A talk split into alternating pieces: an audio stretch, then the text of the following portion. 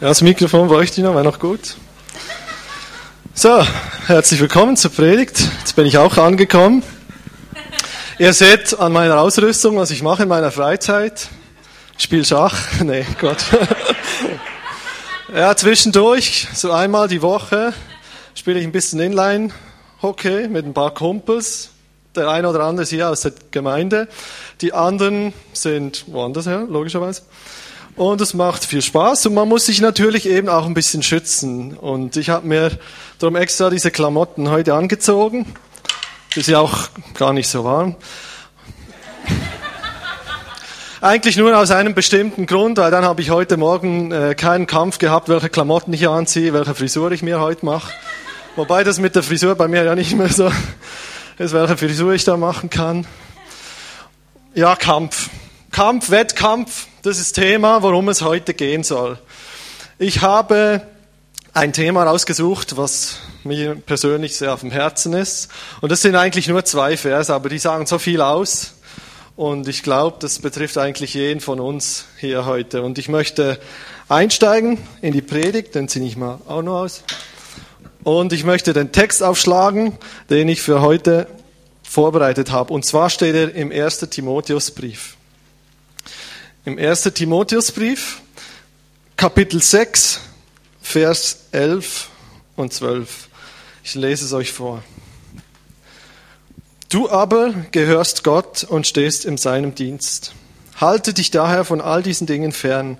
Dein Ziel soll etwas anderes sein. Ein Leben, das erfüllt ist von Gerechtigkeit, Ehrfurcht vor Gott, Glauben, Liebe, Standhaftigkeit und Freundlichkeit.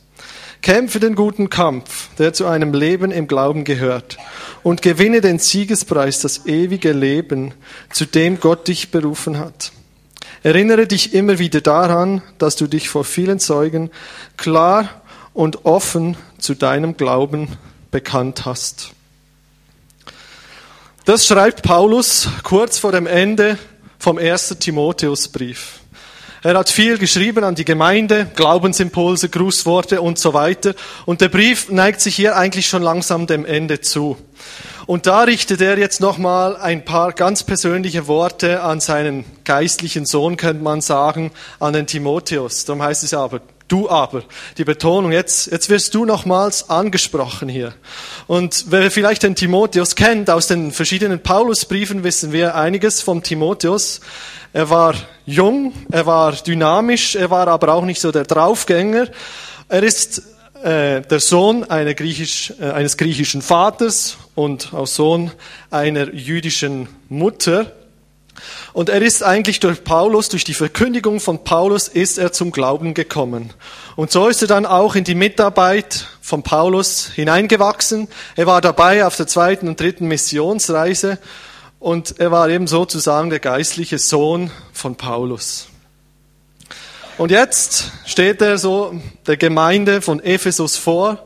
Und ich kann mir gut vorstellen, so eben nicht so als Draufgänger, als eher schüchterner und junger Mann, dass er da auch so seine Anfechtungen gehabt haben wird. So viel Verantwortung, so viel, das auf ihn da runterprasselt. Und darum ist es gut, dass da der Paulus einfach nochmal ein paar Worte an ihn richtet und ihn darin einfach auch nochmal stärkt. So können wir das verstehen. Und ich glaube, das ist eben auch gut, weil ich denke, jeder von uns hat auch immer wieder mit solchen Kämpfen zu tun. Und darum, das macht die Bibel und in dem Fall auch den Timotheus so sympathisch. Es ist kein Übermensch. Es ist ein Mensch Gottes, wie wir gleich sehen werden, aber auch er hat eben mit Dingen in seinem Leben zu kämpfen. Und der erste Punkt, was wir hier lesen, heißt es, du aber gehörst Gott und du stehst in seinem Dienst. In anderen Übersetzungen heißt es wörtlich übersetzt, du bist ein Mann Gottes.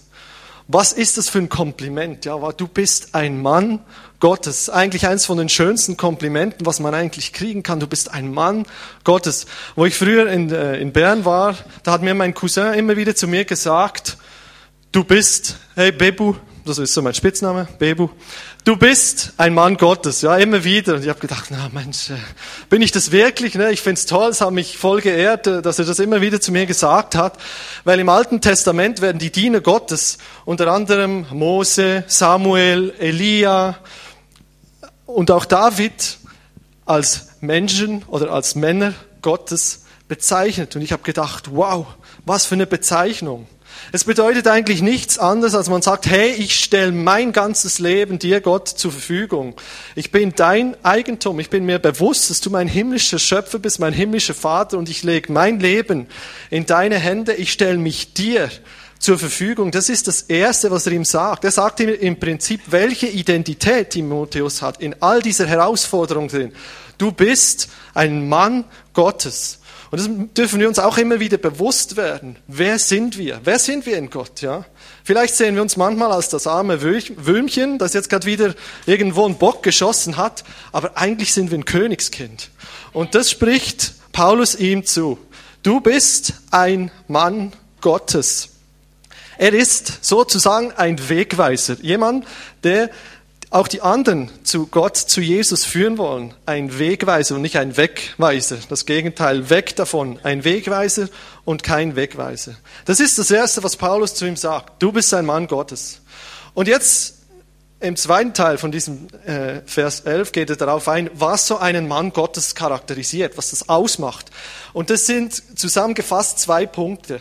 Nämlich der erste Punkt, da sagt er ihm, halte dich daher von allen Dingen fern.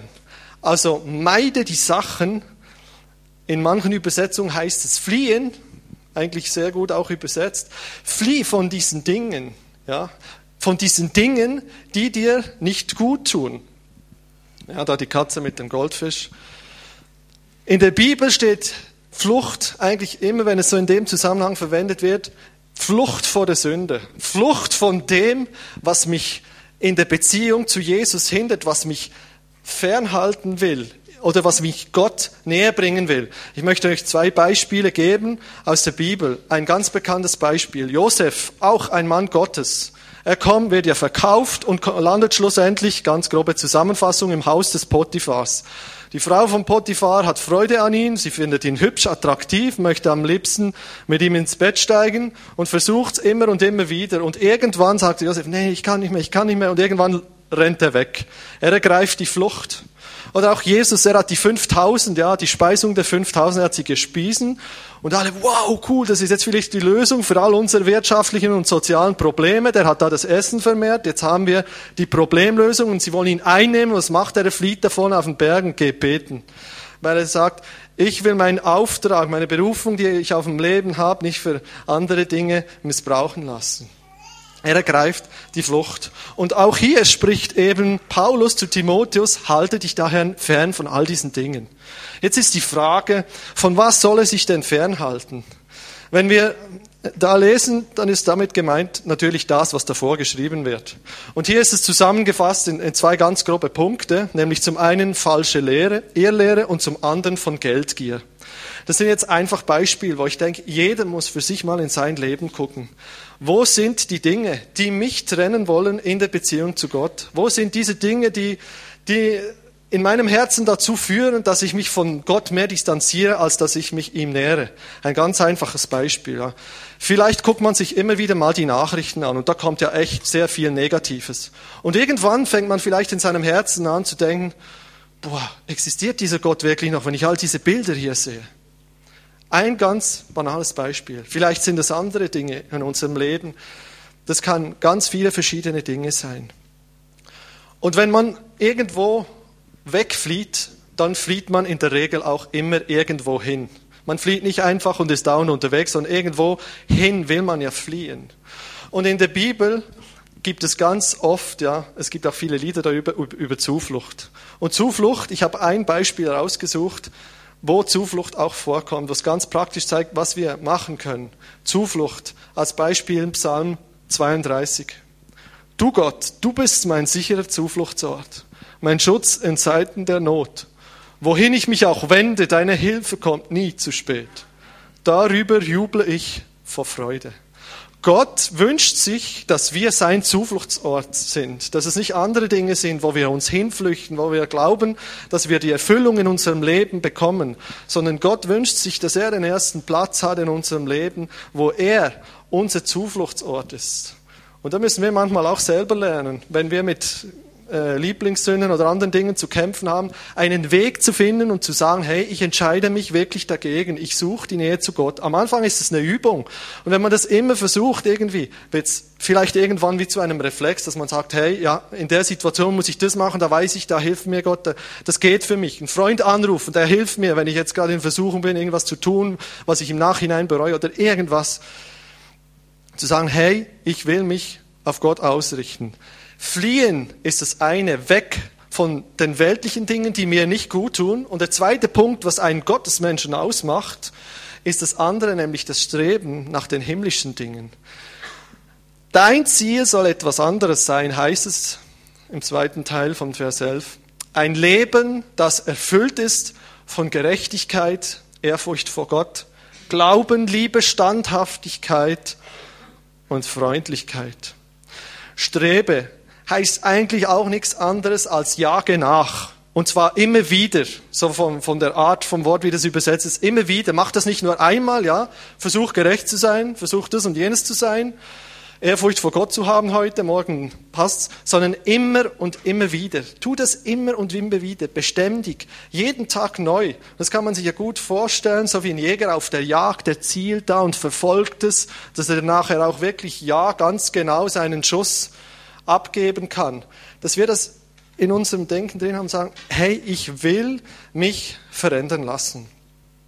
Ich denke, die Gefahr ist hier, bei dem man kann von beiden Seiten vom Pferd fallen. Man kann sagen, ja, ich will wirklich danach streben, mich verändern zu lassen. Und im Hintergedanken hat man irgendwie noch so den Gedanken, ja, ja, ich trage jetzt meinen Beitrag dazu, dass ich schlussendlich am Ende bei Gott sein werde.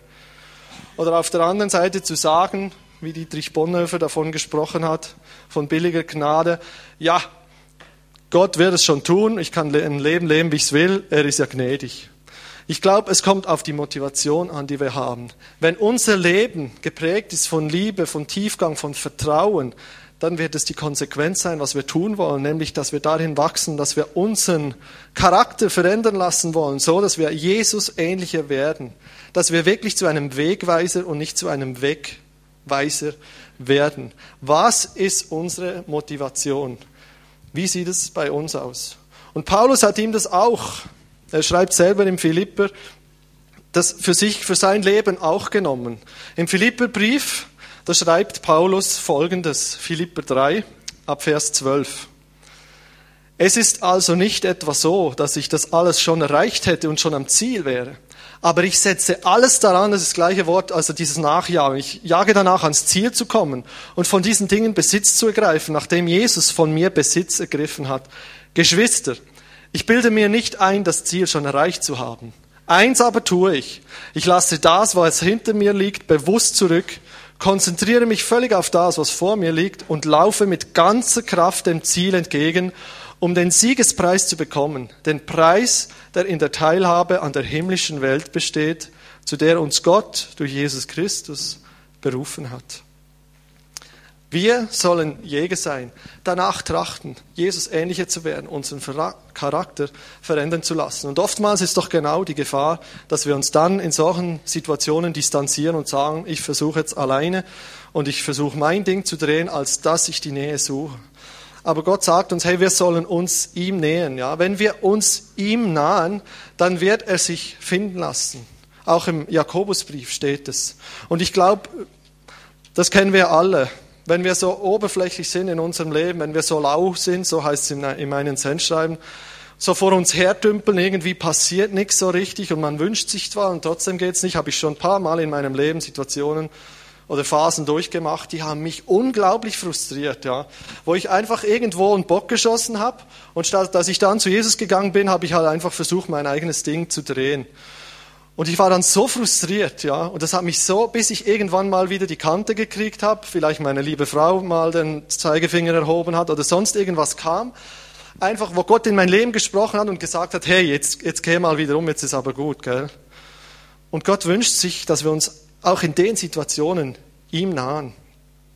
Und jetzt geht Paulus auf diese sechs verschiedenen äh, Charaktereigenschaften ein. Ich gehe da jetzt nur kurz darauf ein. Das erste, was er nennt, ist die Gerechtigkeit, ja, dass wir in der Gerechtigkeit wachsen sollen. Wir sind gerecht gemacht und das ist das Wunderbare, das, dass Jesus für uns alles getan hat, das ist für uns vollbracht, ja. Er bietet uns das Ja an.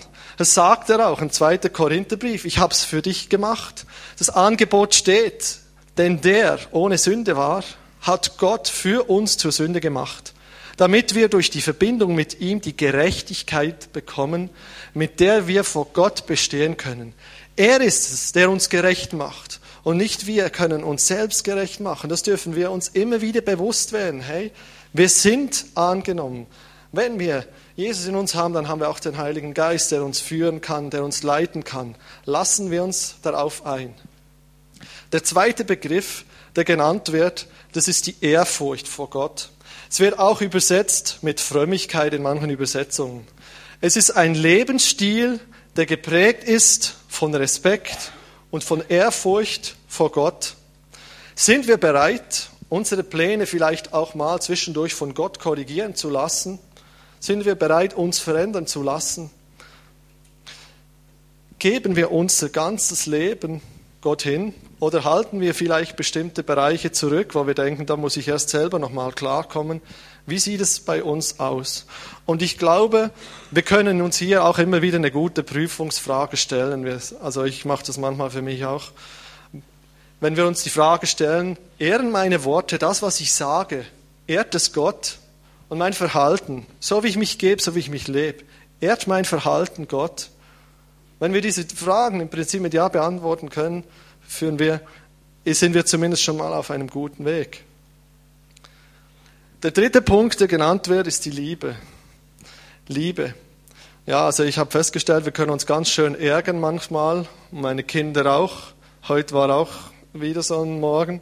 Aber das gibt's manchmal. Und manchmal vergisst man in dem Ganzen dann die Liebe zu üben. Und ich glaube, ein Problem, ich meine, man könnte über die Liebe tagelang wahrscheinlich reden, aber es ist ja nicht mein einziges Thema heute, aber ich denke, ein Problem, was, was, was sehr aktuell ist oder immer wieder ich feststelle, ist das Problem, dass man sich selbst nicht annehmen kann. Dass man immer denkt, oh, da gibt's einen, der ist besser, einer, der hat mehr, einer, der ist schöner, einer, der ist jünger, einer, der hat längere Haare, einer, der hat kürzere Haare, was weiß ich. Man findet immer irgendwo was. Und ich glaube, das Problem ist, dass wir dann nicht aufgefüllt sind mit der Liebe, die uns Gott geben möchte. Ja. Wir müssen uns füllen lassen von dem, was er uns zusagte. Ich habe dich geliebt, ja, ich habe dich je und je geliebt. Und er liebt uns. Und wenn wir diese Liebe empfangen können, dann können wir das auch weiterfließen lassen zu anderen und ihnen diese Liebe weitergeben.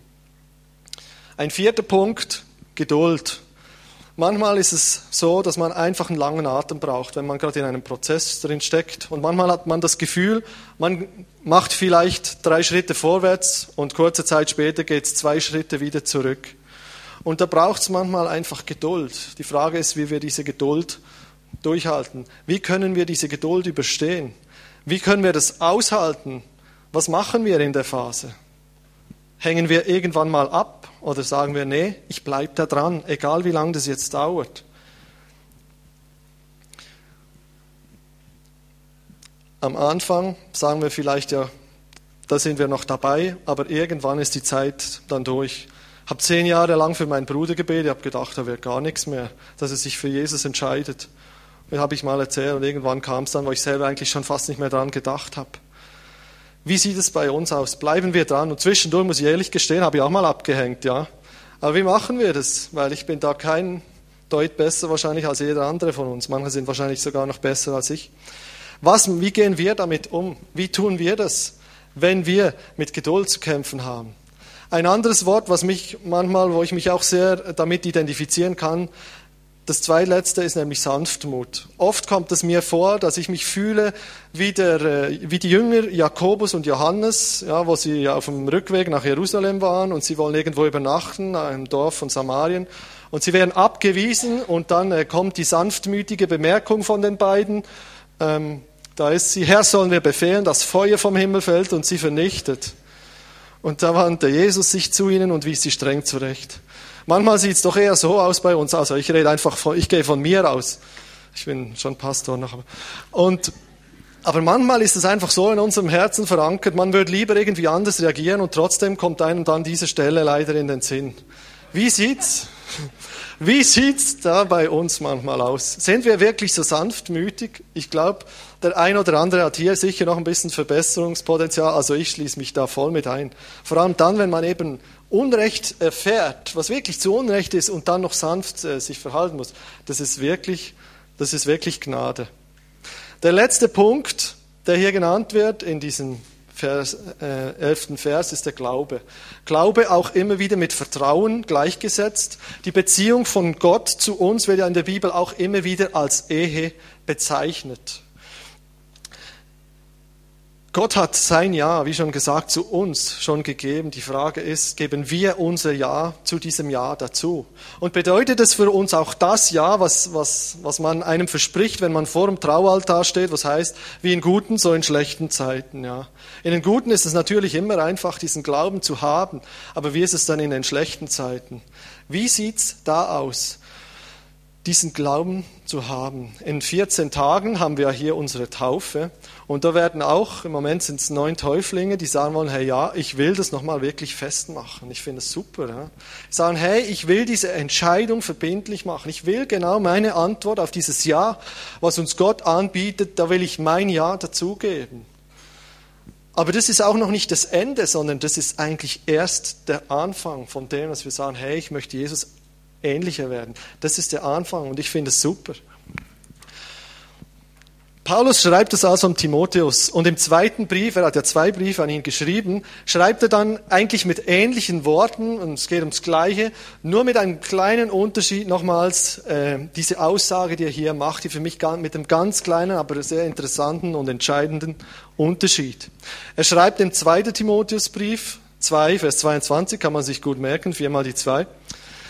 Lass dich nicht von der Leidenschaft fortreißen, die besonders junge Menschen in Gefahr bringen. Also es geht auch wieder um Dinge, die uns fernhalten wollen von Gott.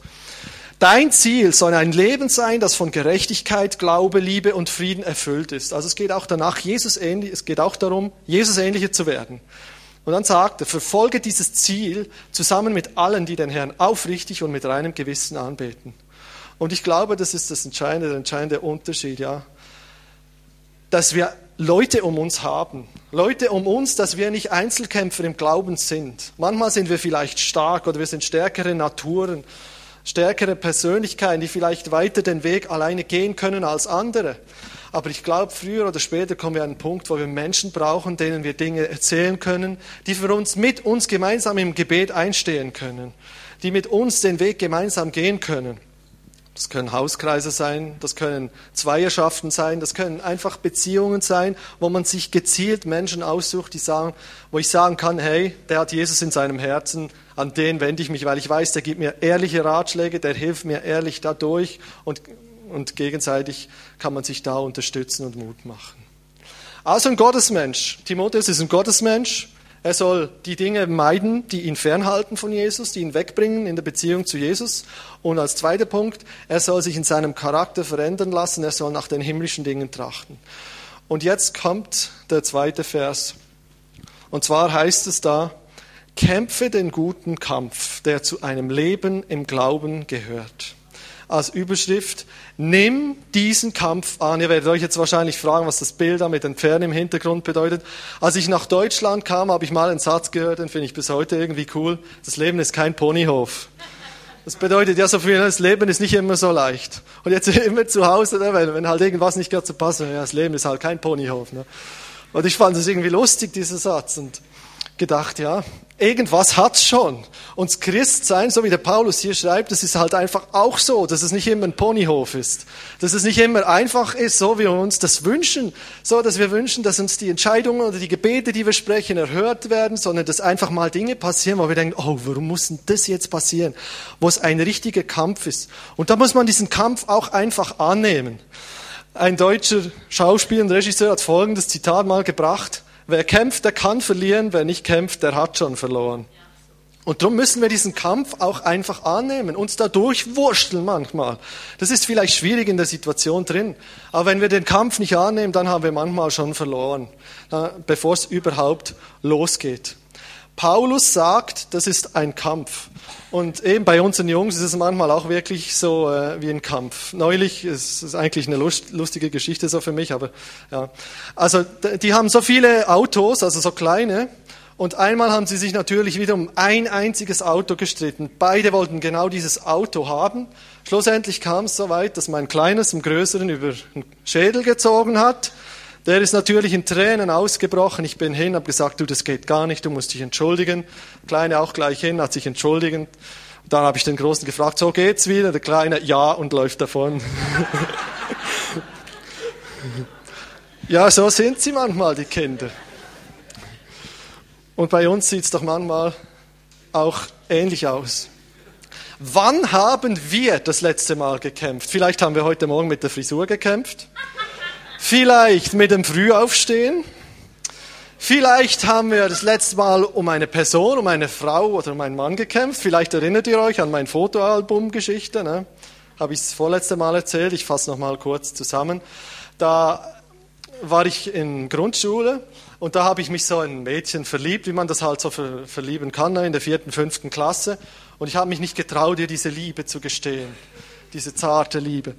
Und dann habe ich gedacht, na ja, was mache ich jetzt? Und dann hat meine Mutter zu mir gesagt, ja, mach hier doch so ein Fotoalbum von dir, ne, selber basteln. Habe ich gedacht, oh nee, das geht gar nicht. Also Liebe muss ich anders nennen, aber so, das kann es nicht sein. Na gut, ich habe halt nie den Mut zusammengekriegt, habe ich es trotzdem gemacht. Und eins kann ich euch sagen, also es hat wirklich übel geendet für mich. Ich wurde zum Gespött von der ganzen Schule. Alle haben gewusst, ah, das ist der mit dem Fotoalbum, ja. Aber ich habe halt alles getan. Und die Liebe, so schnell wie sie kam, ist sie natürlich dann auch wieder verflossen gewesen. Aber ich habe alles gegeben. Das war auch ein Kampf, ne? Fotoalbum. Wann habt ihr den letzten Kampf gehabt? Zum Glück war das nicht mein letzter Kampf. Ja. Also, wann habt ihr das letzte Mal gekämpft? Und was ist das auch für ein Kampf, von dem hier der Paulus spricht? Ein Glaubenskampf. Das, ich habe das so drei Punkte zusammengefasst, kurz für mich, gibt es vielleicht noch mehr.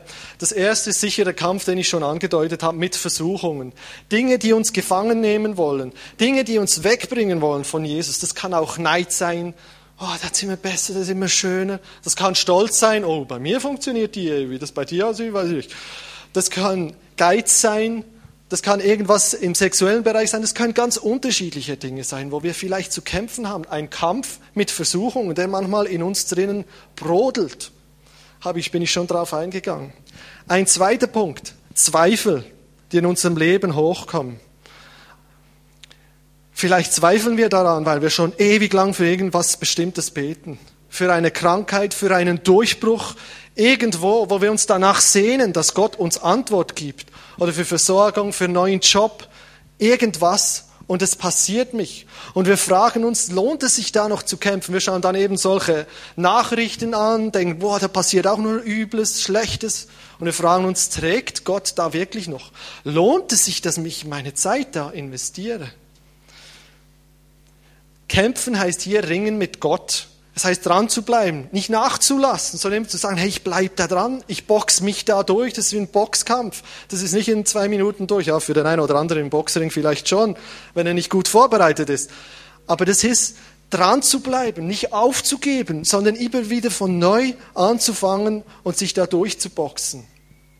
Und auch hier geht's mir ja, die Jünger, die, die bieten sich heute wirklich als gutes Beispiel für mich an. Geht es mir so wie den Jüngern. Jesus geht in den Garten Gethsemane, um zu beten und sagt zu den Jüngern, so betet mit mir mit, bleibt mit mir dran. Und die machen das auch wirklich, äh, fast. Weil er, als er zurückkommt, sagt er dann zu ihr, ihr konntet also nicht mal eine einzige Stunde mit mir wach bleiben. Und manchmal verlieren auch wir irgendwo die Geduld oder den Mut und sagen, hey, da, da passiert nichts. Ich lass ab, ich höre auf. Ich mache da nicht weiter. Und ein dritter Punkt, Kampf gegen ähm, äh, Versuchung, gegen Zweifel und dann auch den Kampf für die Wahrheit einzustehen, für das, was in der Bibel steht. Das ist manchmal auch ein Kampf, in Gesprächen zu sein mit anderen. Wir haben gerade ein aktuelles Beispiel. Wir haben Freunde in unserer Umgebung, die haben Kinder im gleichen Alter, sind nicht Christen. Die waren auch schon mal hier zum Fußball gucken und wir haben eigentlich eine sehr gute Beziehung zu ihnen. Und irgendwann kam es neulich äh, ums Thema Homosexualität.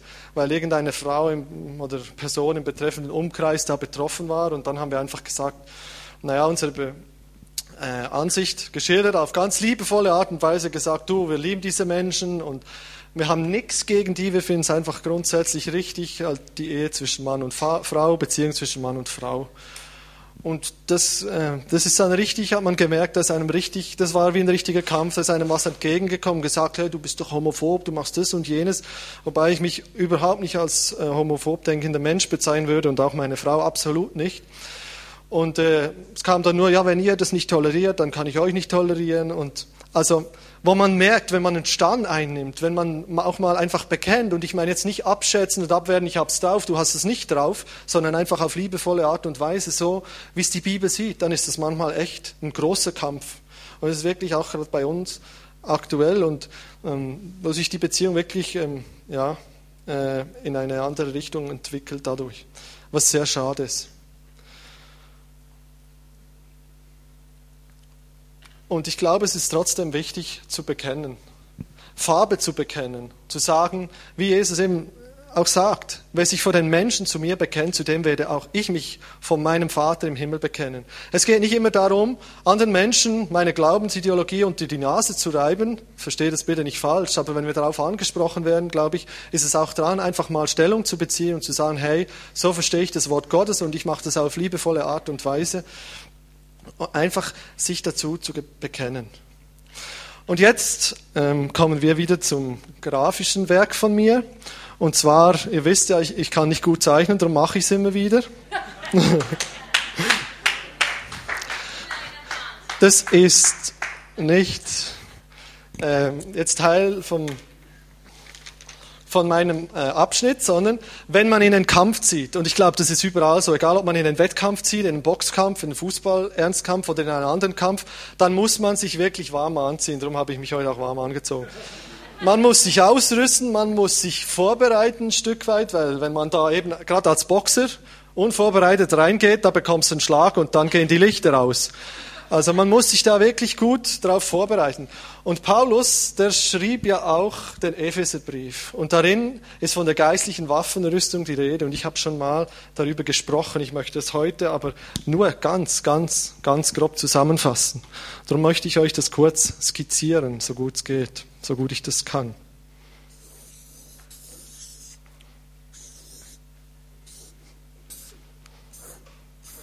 Ja, ihr kennt's natürlich brillant gezeichnet. Es stellt eine Person dar, die sogar alles hat.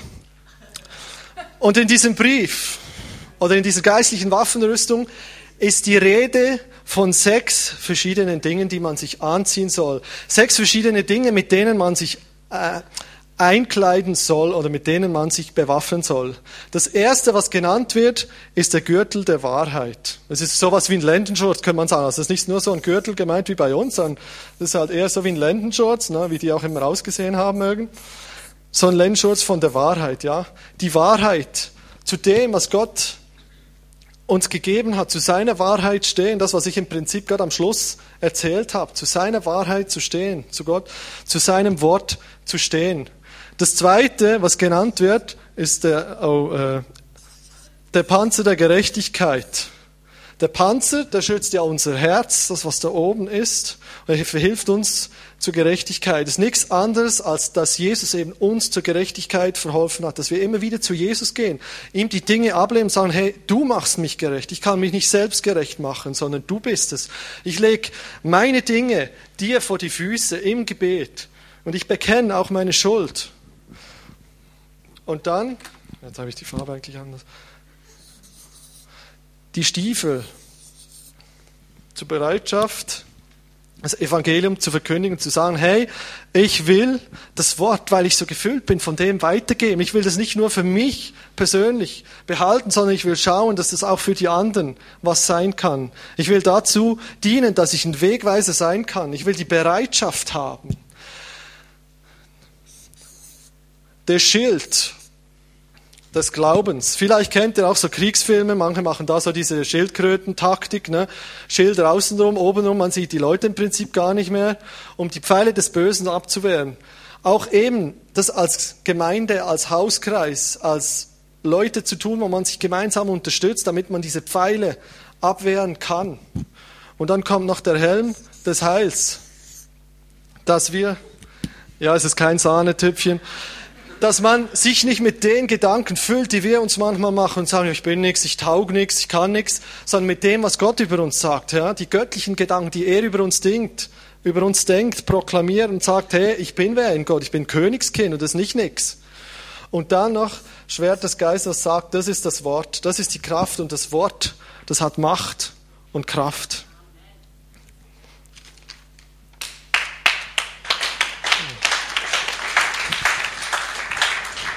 Und ich glaube, es geht darum, dass wir diese Dinge anziehen, dass wir sie immer wieder neu benutzen. Und manchmal ist es so, dass uns trotzdem, auch wenn wir uns so gut schützen, ich habe schon etliche blaue Flecken gehabt, wo ich da spielen ging, weil wir so einen Hartgummiball haben, blaue Nase auch schon. Neulich was am Ellenbogen. Also es passiert alles Mögliche, kann ja passieren, man kann sich noch so gut vorbereiten. Es gibt immer wieder mal irgendwo Verletzungen, Niederlagen. Es gibt Dinge auch in unserem Leben, Kämpfe, die aussehen wie Berge. Da hat man das Gefühl, die sind so riesig da komme ich nicht dran vorbei. Dieser Kampf oder dieser, dieser Berg vor mir, der erdrückt mich. Ich möchte euch einen kurzen Ausschnitt jetzt zeigen. Das ist ein kurzer Clip, wo ihr, wo ihr euch mal ähm, vorstellen könnt, wie, wie man sich äh, fühlen kann, wenn man eben so von einem Berg erdrückt werden könnte. Das ist nur ganz kurz. Und ihr seht, ne, auf, der, auf der einen Seite ist ein, ja, ich sag mal, ein, äh, sportlicher Mann, auf der anderen Seite ein sehr kräftiger. Und ihr werdet dann sehen, wie das nachher endet. Manchmal versuchen wir auch von solchen Bergen wegzurennen.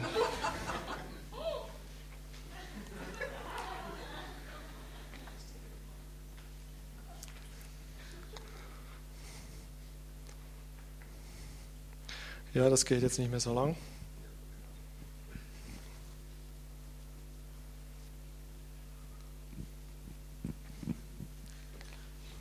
Man versucht sich dann irgendwo hin zu flüchten und denkt, das geht dann schon auch ohne, dass man sich dem jetzt stellt. Dem Problem, das vielleicht vor einem auftaucht.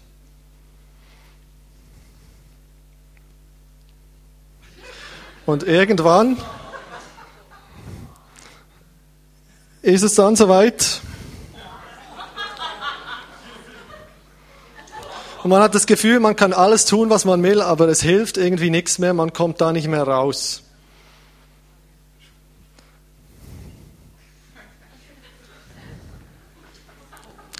Und es wird eigentlich immer schlimmer. Ja.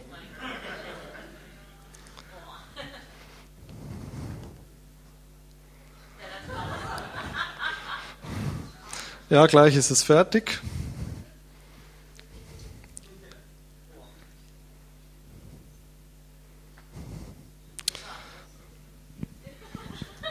Auch das hilft nichts. Ihr seht. So. Und jetzt kommt dann der, ja gut, bis hierhin, vielen Dank. Ihr seht, das Problem türmt sich manchmal auf wie ein Riesenberg von uns, was uns ja, wirklich die Sicht und auch manchmal die Perspektive nehmen will. Ich möchte euch äh, von einer Person erzählen, und zwar als Kind, als 13-Jähriger ausgesetzt. Die Mutter hat zu ihm gesagt an der Ecke, ich gehe mal weg, hole ich gleich wieder ab. Saß drei Tage später noch da. Und dann äh, hat ihn irgendwann dann ein Nachbar aufgenommen, der Christ war.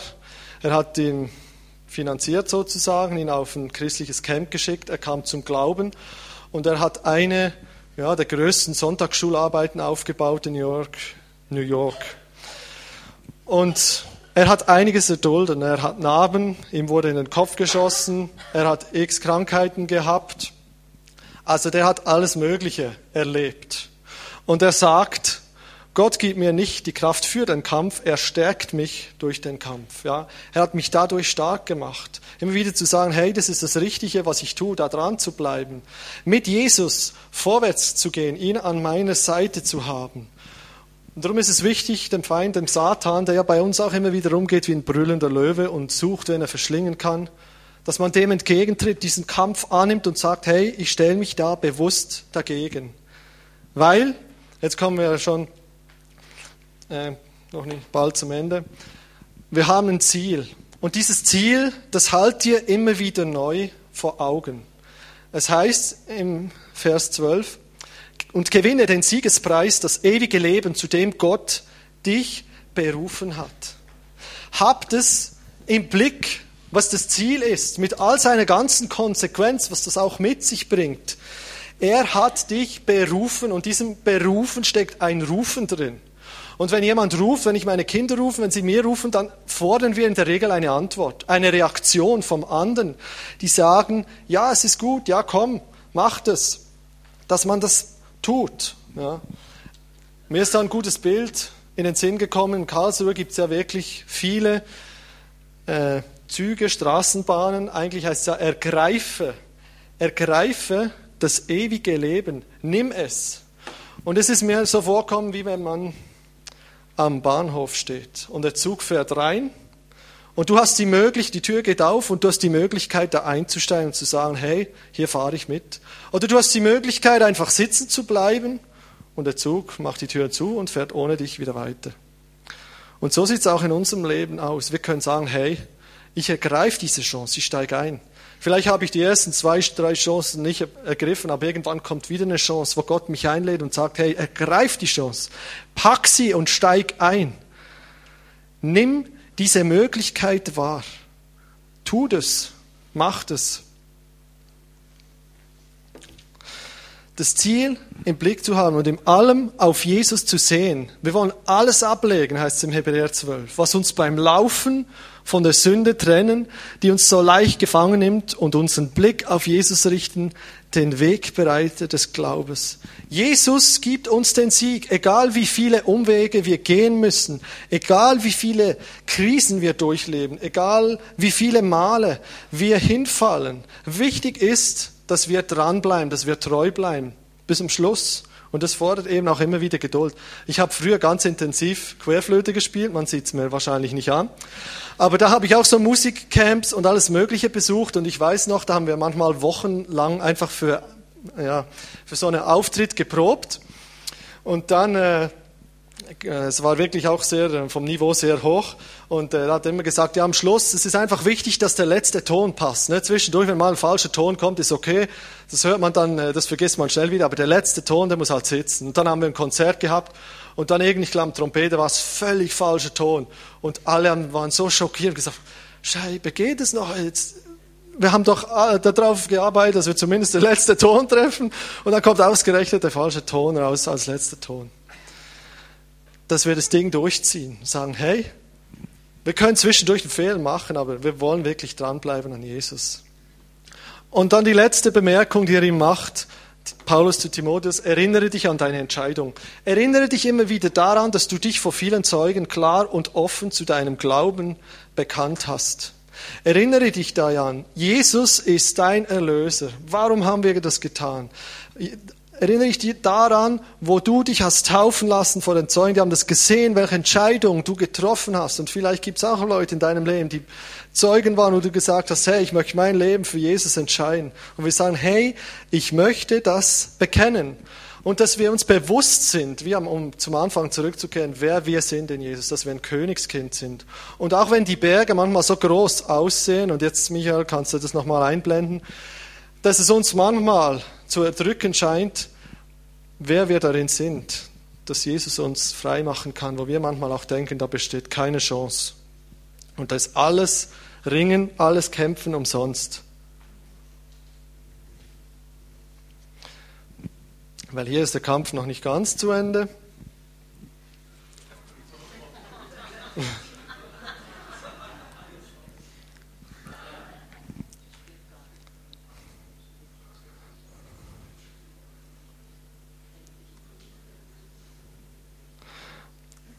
Er kommt raus und der Schiedsrichter erklärt den Kampf für beendet. Vielen Dank bis hierher, das ist gut. Und der Kampf ist beendet. Und was am Anfang so ausgesehen hat, als wäre es unüberwindbar, wenn man mal gefangen wird von diesem Berg und man nicht mehr rauskommt, hat sich anders erwiesen. Und ich glaube, daran können wir uns auch erinnern, ja, dass wir es bekennen Weiß es unser Nachbar, weiß es unser Arbeitskolleg. Ich möchte das jetzt nochmal kurz zusammenfassen, das, was ich heute gesagt habe. Als erstes habe ich gesagt, du bist ein Gottesmensch, du bist ein Mensch, der sich Jesus zur Verfügung stellt. Das sagt Paulus über Timotheus, weil er diese Entscheidung für Jesus getroffen hat. Und jeder von uns, der diese Entscheidung getroffen hat, der ist ein Gottesmensch. Dass wir ihm unser Leben hinlegen mit all unseren Bereichen. Und wenn wir ein Gottesmensch sind, dann hat es zwei Folgen in dem Zusammenhang. Nämlich das eine, die eine Folge, dass wir die Dinge meiden, die uns von Gott trennen wollen, die uns von Gott weiter wegbringen, anstatt ihm näher. Und das andere ist gerade das Gegenteil, dass wir nämlich den Dingen nachjagen, die uns ihm ähnlicher werden lassen, die attraktiv werden für die anderen, dass wir sie vielleicht nicht, nicht mal evangelisieren müssen, sondern dass sie erkennen an unserem Verhalten, dass unsere Verhalten, unsere Worte Jesus ehren. Und als vierter Punkt hat Paulus gesagt, hey, nimm diesen Kampf an. Das auch das Christsein ist nicht immer ein Ponyhof, ihr erinnert euch. Sondern nimm diesen Kampf aus, ah, Kampf an. Tu was dafür. Stichwort Fotoalbum, ja? Wie bei mir. Mach was dafür. Aber es kann dich nicht die, die Erlösung bringen, sondern es hat Jesus für dich getan. Das seid euch auch immer, lasst uns immer wieder bewusst sein. Und dabei ist es wichtig, dass man sich schützt, dass man die Waffenrüstung anzieht, die wir in Epheser 6, 1 folgende finden, was da drin steht, diese sechs Eigenschaften, die da aufgezeichnet sind, mehr oder weniger. Als sechster Punkt, halte das Ziel stets vor Augen. Halte vor Augen, hey, da ist ein Ziel, da ist ein gemeinsames, gemeinsame Ewigkeit mit unserem himmlischen Schöpfer. Und erinnere dich immer wieder daran, weil wenn wir uns an gute Dinge erinnern und uns damit füttern, dann ist es echt gut. Ja, und dann haben wir die richtige Ausrichtung. Lass uns, lass uns aufstehen. Wir wollen einfach, ich bete noch kurz, äh, um, ja, gucken wir. Jesus, ich danke dir von Herzen, dass, dass wir diesen Abschnitt in der Bibel haben dürfen. Ich danke dir dafür. Danke, dass du und Paulus gebraucht hast, um auch ein Mutiger für Timotheus zu sein. Und lass du auch uns immer wieder neu gebrauchen, dass wir mutiger sind für andere. Danke, dass du uns liebst, dass wir deine Kinder sind, wenn wir die Entscheidung für dich getroffen haben, Jesus. Wir wollen wirklich diesen Stand einnehmen und sagen, Herr Jesus, hier bin ich, ich stelle mein Leben dir zur Verfügung mit dem, was ich habe, mit dem, was ich bin. Danke, Jesus. Danke, dass du uns hilfst, auch in Phasen, wo es vielleicht schwierig ist, beizustehen, durchzuhalten, Geduld zu bewahren, sanftmütig zu bleiben, Jesus. Auch wenn es manchmal ein Kampf ist und wenn wir diesem Kampf lieber aus dem Weg gehen würden. Und manchmal sich dieses Problem vor uns, was es auch immer ist, auftürmt wie ein Berg und wir gar nicht wissen, boah, haben wir überhaupt eine Chance, diesen Berg vor uns hier zu überwinden? Jesus, lasst uns wirklich das Ziel vor Augen halten, dass du es bist, der uns dieses Leben schenkt. Wir können uns das nicht selbst erarbeiten, Jesus. Das können wir nicht. Du hast dafür bezahlt. Und Jesus, wir wollen das, wenn wir das tun, uns auf dich ausrichten, darum tun, weil du uns so wichtig bist, weil wir in Beziehung zu dir stehen, weil wir uns dir nahen wollen, dir näher kommen wollen. Und du sagst, wenn wir uns dir nahen, dann nahst du dir auch uns, Jesus. Und daran wollen wir festhalten. Und Jesus auch uns immer wieder daran erinnern, was du für uns getan hast am Kreuz von Golgatha. Du hast uns gerecht gemacht. Du hast es vollbracht, Jesus. Und dafür loben wir dich und dafür preisen wir dich.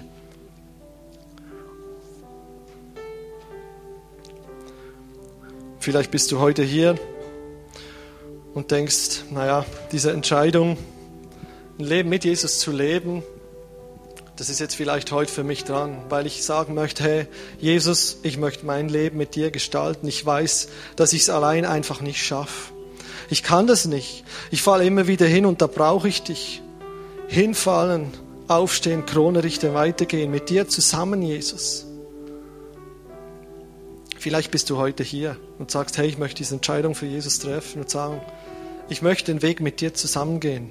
Ich möchte, dass du mein Begleiter bist, mein Führer, mein Leiter, mein Begleiter, mein ständiger Begleiter, der bei mir ist. Lasst uns mal einfach die Augen schließen. Ich möchte hier keinen, niemanden bloßstellen. Einfach, dass wir einfach die Augen zumachen. Vielleicht ist heute jemand da, der sagt, das möchte ich tun. Ich möchte einfach die Möglichkeit geben. Ist heute jemand da, der sagt, ich möchte mein Leben mit Jesus leben, weil mir bewusst geworden ist, er hat alles für mich getan. Dann hebe einfach kurz deine Hand.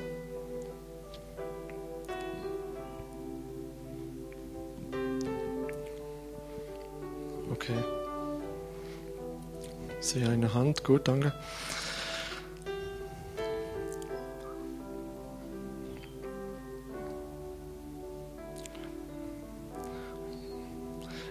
Jesus, ich, ich möchte dir mein Leben anvertrauen. Ich lege dir alles hin, Jesus, mein ganzes Leben, all das, was ich falsch gemacht habe, all das, was ich richtig gemacht habe, Jesus. Ich danke dir, dass du mir vergibst. Danke, dass du mich von allem frei machst. Komm du in mein Herz. Nimm du die Herrschaft in meinem Leben ein und verändere mich du dahin, wo du es haben möchtest, Jesus. Lass du mein Leben dir ähnlich werden, dir gleichen, mehr und mehr. Jesus, ich sehne mich danach, dass wir alle diese Entscheidung treffen, jeden Tag neu, wo wir aufstehen und sagen, Jesus, wir ziehen diese Waffenrüstung an und wir ziehen mit dir zusammen in den Kampf, weil wir wissen, du bist an unserer Seite. Du trägst uns da durch und alleine schaffen wir es nicht. Danke, Jesus, dass du auch uns, denen hilfst, die vielleicht mal so ein Feuer in sich gespürt haben, aber irgendwie ist das Feuer abgeflacht, weil die Dinge nicht so gelaufen sind, wie man es sich gehofft hat oder die Gebete unerhört blieben. Jesus, ich bete, dass da neues Feuer reinkommt in die Herzen rein, die, die Menschen neu erfüllt werden mit deinem Heiligen Geist, mit deiner Liebe, dass sie erkennen, Jesus, du liebst sie. Und das hat nichts damit zu tun, dass du sie nicht liebst, wenn jetzt die Situation nicht so ist, wie sie es haben wollen, Jesus. Danke, Jesus, dass du dein Ja schon gegeben hast und dass du nur darauf wartest, dass wir unser Ja dazu geben. Jesus, wir loben und wir preisen dich dafür. Vielleicht können wir einfach zum Abschluss noch so ein kurzes Lied singen, wo wir einfach Gott die Ehre geben wollen. Einfach um zu sagen, hey, das wollen wir. Wir wollen wirklich unser Leben Gott zur Verfügung stellen. Mit dem, was wir haben, auch wenn wir uns manchmal wirklich so fühlen, als hätten wir vielleicht das Gefühl, hey, was habe ich denn schon zu geben? Dass wir einfach sagen, hey, ich habe was zu geben.